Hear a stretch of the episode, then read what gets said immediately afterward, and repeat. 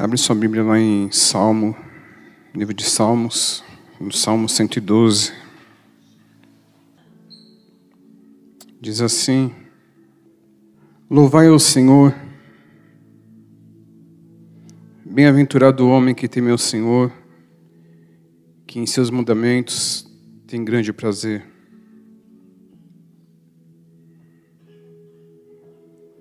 A sua descendência será poderosa na terra, a geração dos justos será abençoada.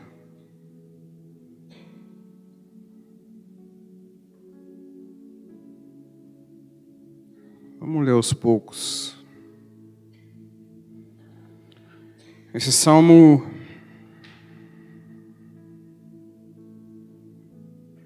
ele começa de uma forma interessante, ele começa de uma forma como uma boa parte dos salmos começa. Louve ao Senhor. Louvai ao Senhor. Eu quero só abrir em outra versão aqui. Aqui no meu. Meu título está assim: Promessa de vida futura aos piedosos. Como que tá? Alguém está com uma, algum título diferente aí? A felicidade daquele que teme a Deus. E ele começa, louvai ao Senhor. Essa palavra louvai ao Senhor no original é aleluia. Vem da palavra, e ela dá da raiz a palavra aleluia. Louve ao Senhor. E esse salmo é interessante porque ele se liga ao Salmo 111 e a gente poderia, nós poderíamos ligar o Salmo 111. Eu estava lendo esse salmo essa semana, me chamou muita atenção. E, e Deus falou: libera ele no domingo. Nós precisamos entender algumas coisas em cima desse salmo. Promessa de felicidade daqueles que temem a Deus. Nós precisamos entender algumas coisas que, talvez por medo de daquilo que o ser humano tem feito, daquilo que o homem fez, daquilo que o homem distorceu, é, nós não temos falado muito, mas é uma realidade, é uma promessa, é uma verdade bíblica. E nós temos que falar, porque se nós não falamos, se nós não liberamos aquilo que a nossa boca não declara, nós não vivemos.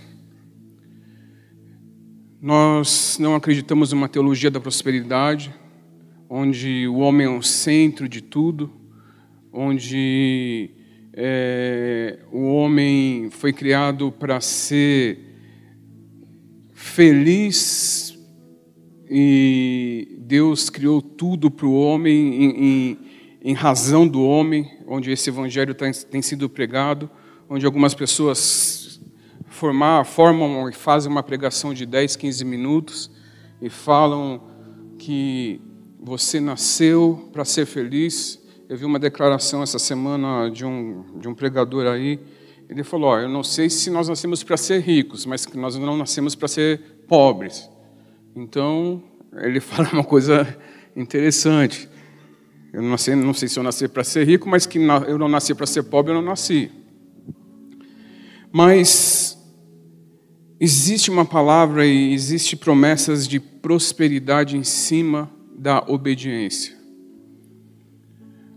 Salvação é de graça, mas a obediência, ela traz bênção sobre a nossa vida.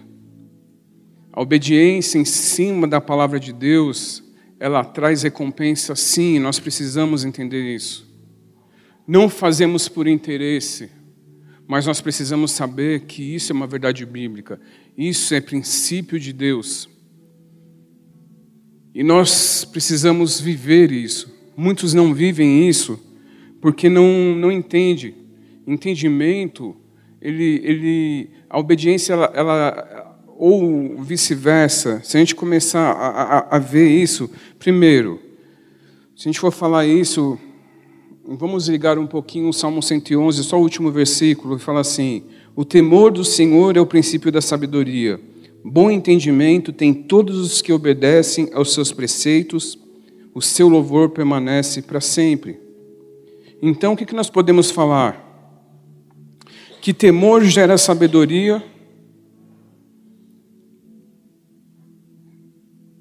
sabedoria gera obediência,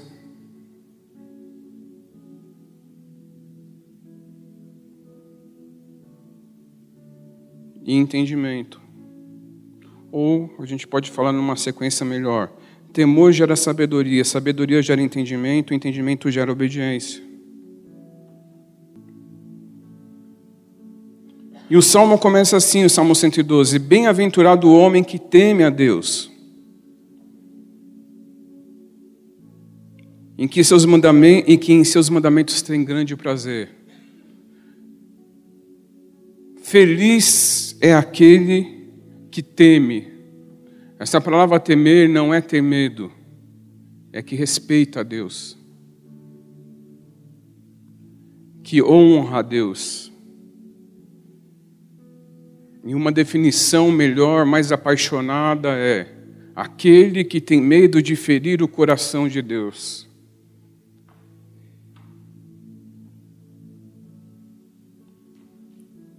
E que tem grande prazer nos seus mandamentos. Quando falamos de mandamentos, precisamos entender o que são mandamentos.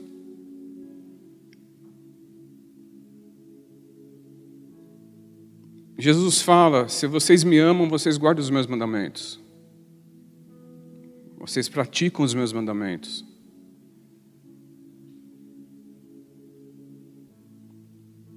Jesus deixa na Bíblia pelo menos 50 mandamentos. Jesus deixa 50 mandamentos. Não é lei no Antigo Testamento, Jesus deixando.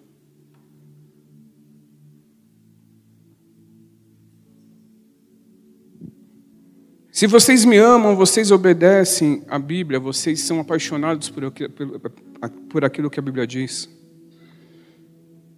E começa falando e começa dando já o segredo. Se vocês são apaixonados, vocês amam aquilo que a Bíblia diz. Eu gosto muito dessa, dessa expressão bem-aventurado, que significa mais que feliz. É uma pessoa que vai além da felicidade. Mais que feliz é aquele que teme o Senhor. E ele começa falando algumas coisas que são consequência de temer a Deus. Mas eu quero ir para o versículo 3. Prosperidade e riqueza há na sua casa. E aí ele diferencia duas coisas que nós confundimos às vezes. Muitos pensam que prosperidade é a mesma coisa que riqueza. E não é. Prosperidade é você dar certo e tudo que você fiz, e tudo que você faz dar certo. Então é dar certo naquilo que você faz. Tudo aquilo que você coloca a mão funciona. Isso é prosperidade. Isso é uma definição de prosperidade. Se você é um mecânico, você é o melhor mecânico. Se você é um médico, você é o melhor médico. Se você é um gari, você é o melhor gari. Se você, é, enfim, você é o melhor naquilo que você faz. Se você coloca a mão para fazer um projeto, para você ser um empreendedor, você é o melhor naquilo que você faz. Isso é prosperidade.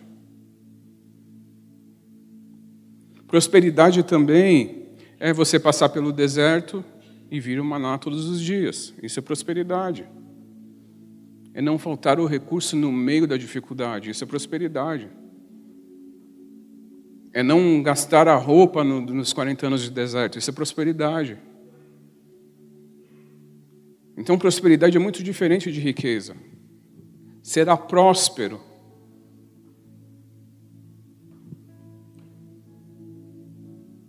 Então, ele está falando que o segredo da felicidade e que aquele que obedece, aquele que teme a Deus, ele é próspero. Ele pode passar pelo meio de dificuldades, mas nada falta a ele. Tudo aquilo que ele coloca a mão dá certo. Isso é uma promessa para nós. Isso é uma promessa para os filhos de Deus. Prosperidade. E nesses dias Deus está levantando pessoas prósperas. José, ele foi uma pessoa próspera. Daniel foi uma pessoa próspera.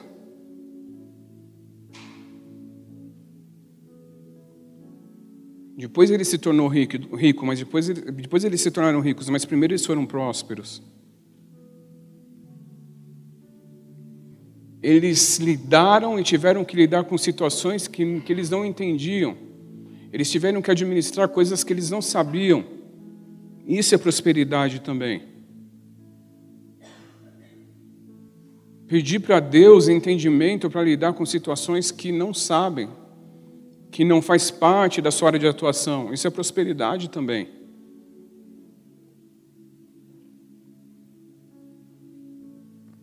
Jacó foi uma pessoa próspera. Na casa do sogro dele. Coloca um galhozinho assim, vai nascer ovelha de uma cor. Estrategista. Isso é prosperidade. Tudo que coloca a mão dá certo. Isso é promessa para os filhos de Deus, para aqueles que temem, para aqueles que amam. Mas ele fala outra coisa: riqueza na sua casa.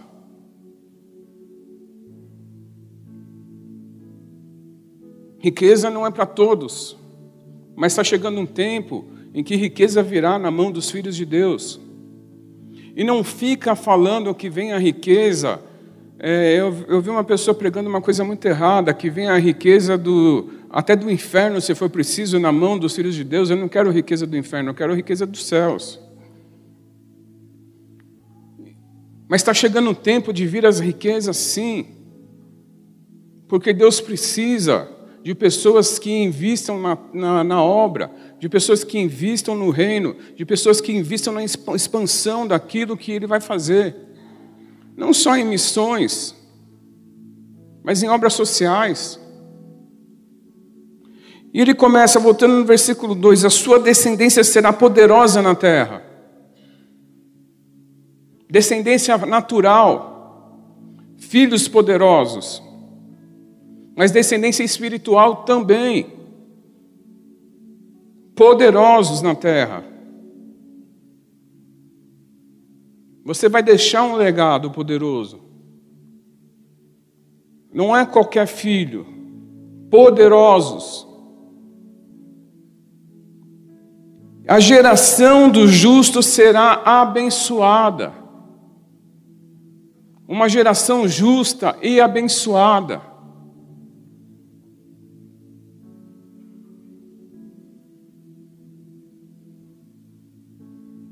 Prosperidade e riqueza na sua casa e a sua retidão permanece para sempre.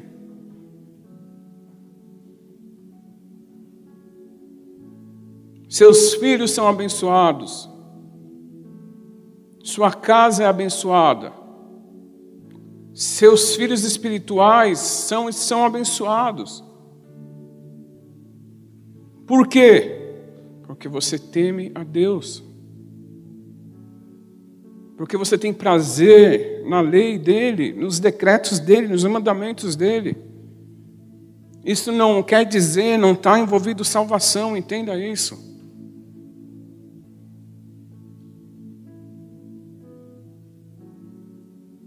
Isso não tem nada a ver com interesse, você não faz por interesse.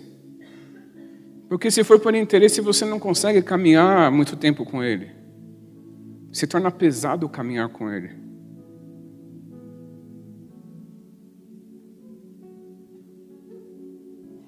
Mas Deus precisa de pessoas com entendimento. E nós precisamos parar de pensar que o dinheiro é ruim. Eu não vou começar a pregar uma série de, de prosperidade, fiquem tranquilos. Mas nós precisamos parar de pensar que o dinheiro é ruim, porque quando vier aquilo que Deus está para derramar, Ele precisa de pessoas que saibam lidar com o dinheiro também. Porque a hora que Ele derramar o dinheiro, muita gente sabe lidar com o aperto, mas será que você vai saber ser provado quando tiver? Eu sempre falo para Deus: Deus, no pouco eu já fui provado mas eu não sei no muito. Eu confesso que eu não sei, eu, eu, eu, eu, nunca passei por esse teste. Mas eu já passei pela prosperidade no meio da dificuldade. Eu não passei pela riqueza.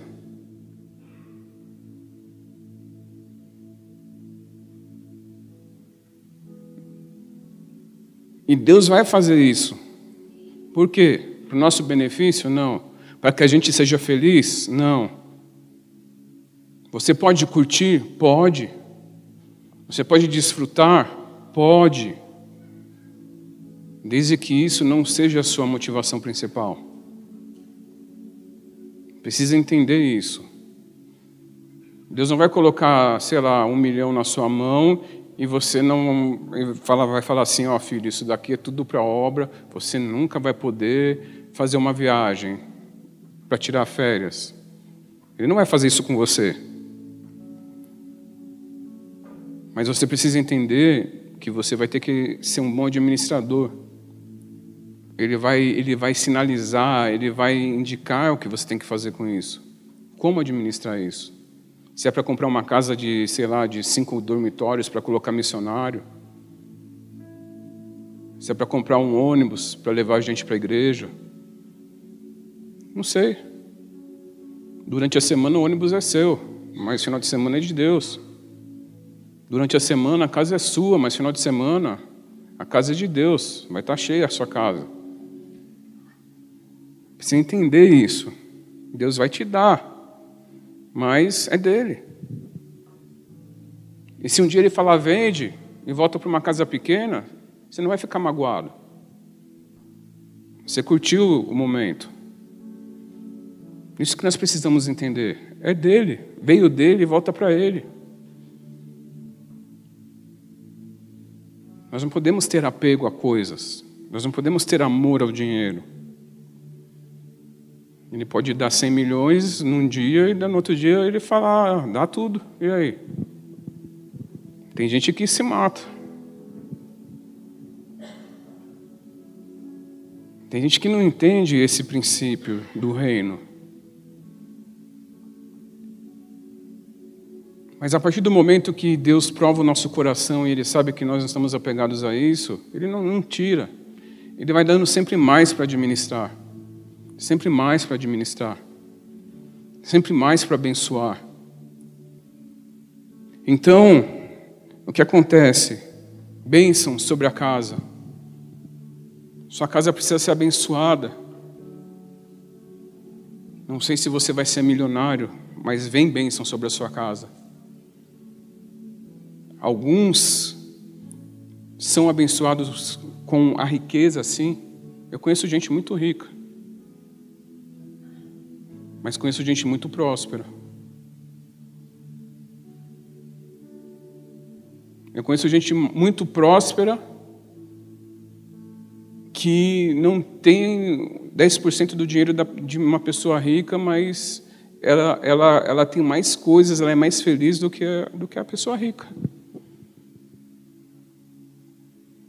Porque a felicidade não está na quantidade.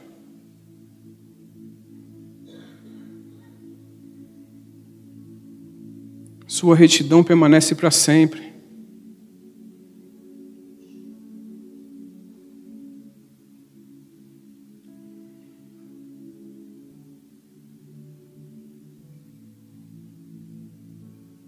Ele nunca precisa se justificar.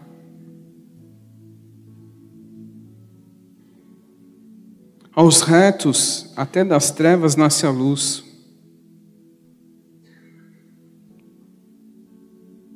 Pois é misericordioso, compassivo e justo. Quando você começa a meditar na lei de Deus, princípios do reino começam a brotar no seu coração.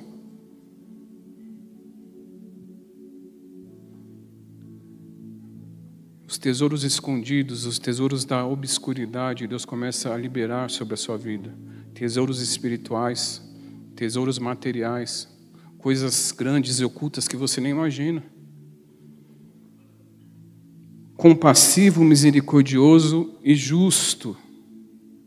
Qualidades daqueles que meditam na lei de Deus, qualidades daqueles que obedecem a Deus, qualidades que precisam, que são necessárias para aqueles a quem Deus vai abençoar e aqueles que Deus abençoa muito. Misericórdia, justiça, um coração justo, longanimidade, tardio em se irar. E daí ele começa a falar de uma outra coisa. Feliz o que se compadece e empresta, que conduz o seu negócio com justiça.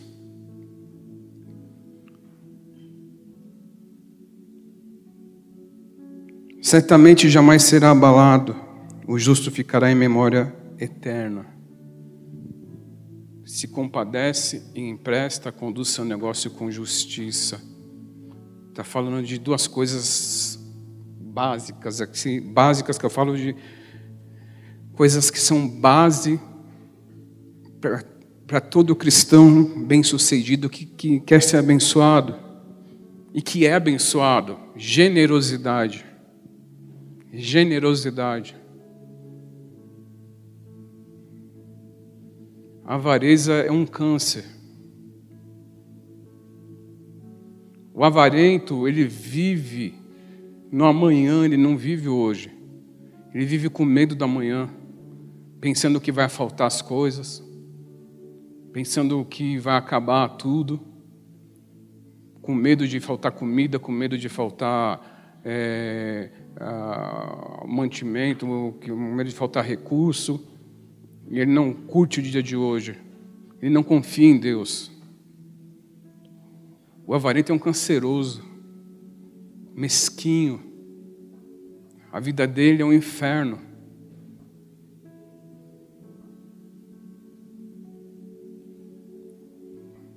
Eu não sei se você já teve a oportunidade de lidar com pessoa avarenta. Um pavor de lidar com avarenta. As pessoas avarentas, 90% são pobres. Pobres de espírito, pobres de dinheiro. Pode até ter dinheiro, mas a maior parte que eu conheci não, são doentes. São doentes. Generosidade. Generosidade com as pessoas, com o próximo. É aquele que empresta, mas empresta já sabendo que não vai cobrar. Empresta já sabendo que está dando.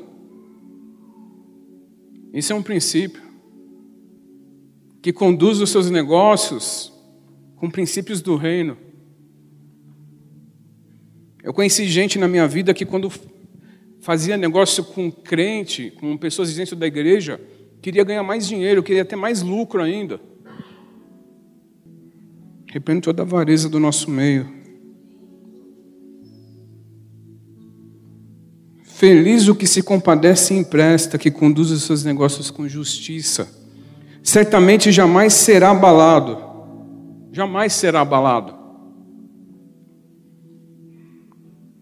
O generoso sempre tem. O justo ficará em memória eterna.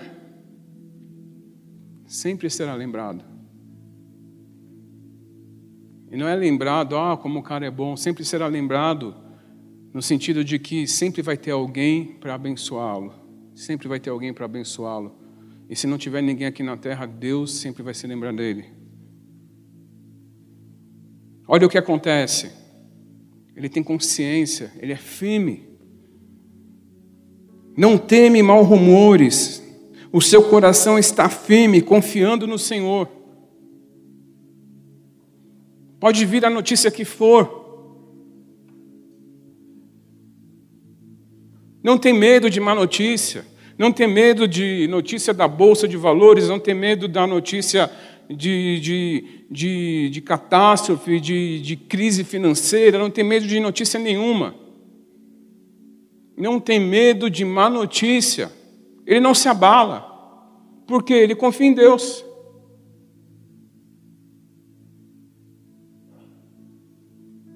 É simples.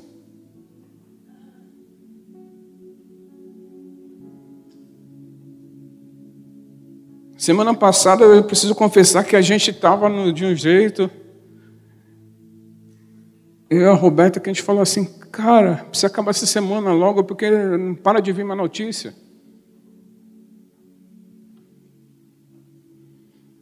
Daí eu lembrei desse versículo.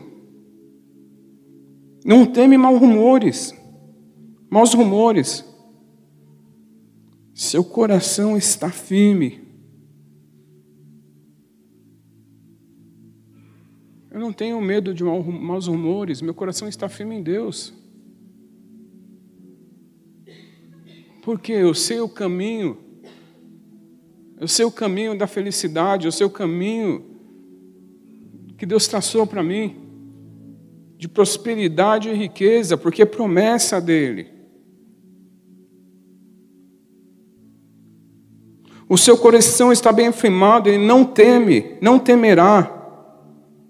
No final virá cumprido o seu desejo sobre os seus inimigos.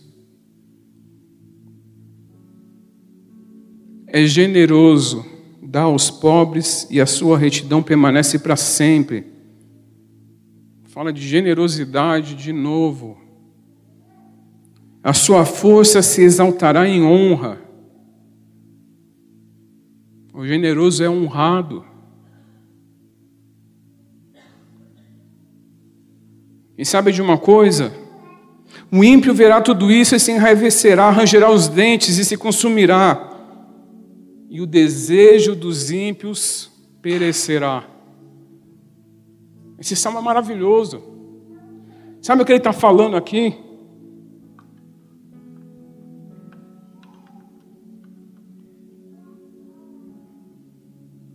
Que aqueles que querem mal, querem o nosso mal, vão ter que engolir Vão ter que vão falar igual o Zagalo, vai ter que engolir a gente. Porque eles vão ver todo o bem que Deus está fazendo na nossa vida. Eles vão ranger os dentes.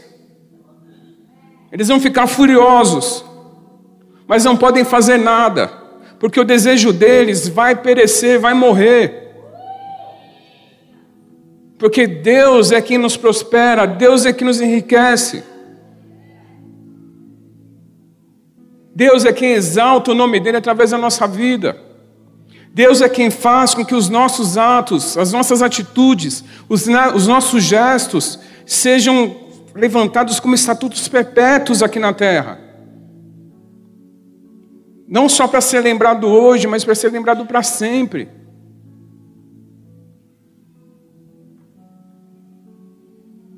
Ele tem prazer em nos abençoar. E isso é consequência de obediência. Obediência à palavra dele. Obediência aos mandamentos dele. Por quê? Porque eu amo a palavra dele. Porque eu, porque eu amo o coração dele. Eu amo, eu sou apaixonado por ele. E o Pai tem prazer em me abençoar. Essa palavra já está liberada. Não tem como voltar atrás. Nós precisamos ter entendimento disso apenas. Precisamos colocar em prática. Isso é uma música que foi cantada há centenas de anos atrás. É louco isso, porque isso é uma música, é um hino. Já pensou cantando esse hino? Melhor do que sabor de mel, melhor do que no da vitória, melhor do que qualquer coisa. O pessoal julga, eu não curto, mas o pessoal julga sabor de mel. Isso aqui, se fosse hoje, o pessoal ia criticar muito. Meus inimigos vão ranger os dentes quando vê o que Deus fez na minha vida. É o Pai Sino aí, essa música gospel aí. Eu vou ver o meu desejo contra os meus inimigos se realizar. Eu não quero o mal dos meus inimigos, eu nem tenho inimigo. Mas se eu for cantar literalmente isso, cara, eu vou ser pedrejado. Está falando que eu serei próspero, rico.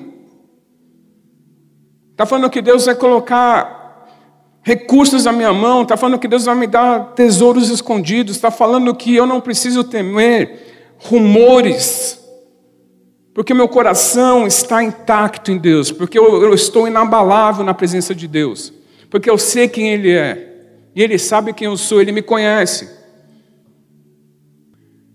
Eu sei, eu sei quem Ele é.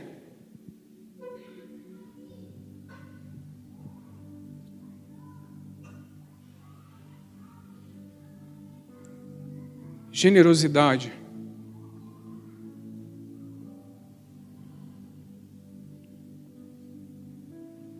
Felicidade, prosperidade e riqueza. Eu não estou falando que nós somos o centro do universo. Ele é o centro.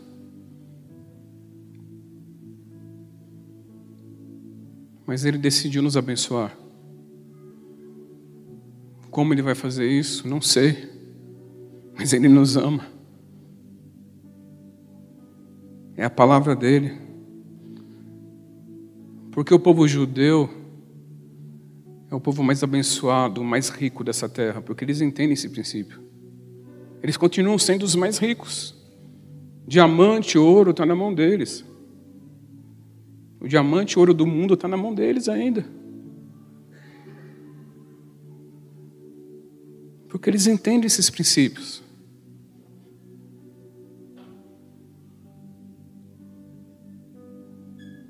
Nós precisamos ser plenos.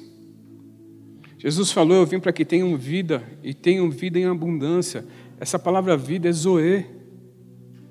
Essa palavra Zoe é plenitude de vida em todas as áreas.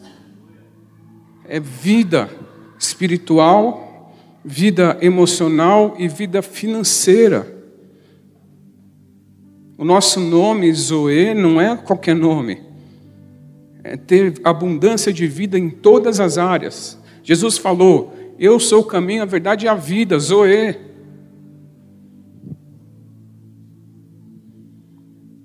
Mas quando ele fala, eu vim para que vocês tenham Zoe em abundância, eu vim para que vocês tenham vida completa em todas as áreas, em todos os sentidos, em abundância.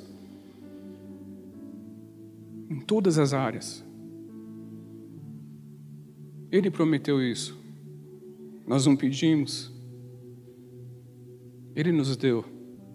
Nós não merecemos. Graça. Fique em pé um pouco. Obediência deveria ser algo tão fácil para filhos que amam a Deus, mas geralmente não é. Nós desobedecemos ao Senhor quando há uma luta interna entre a nossa alma e aquilo que Deus tem nos ensinado a viver. E nesta manhã, nós vamos colocar nosso coração diante do Senhor. Porque Deus ele não quebra princípios. De tempos em tempos ele, tem, ele nos ensina a resgatar valores. O pastor foi falando muitas coisas aqui, mas nós, eu sinto que nós estamos vivendo um tempo de resgatar valores, de viver a plenitude dos princípios de Deus, dos princípios da palavra de Deus. Não daquilo que eu entendi da palavra de Deus, mas daquilo que Deus tem estabelecido. Feche seus olhos.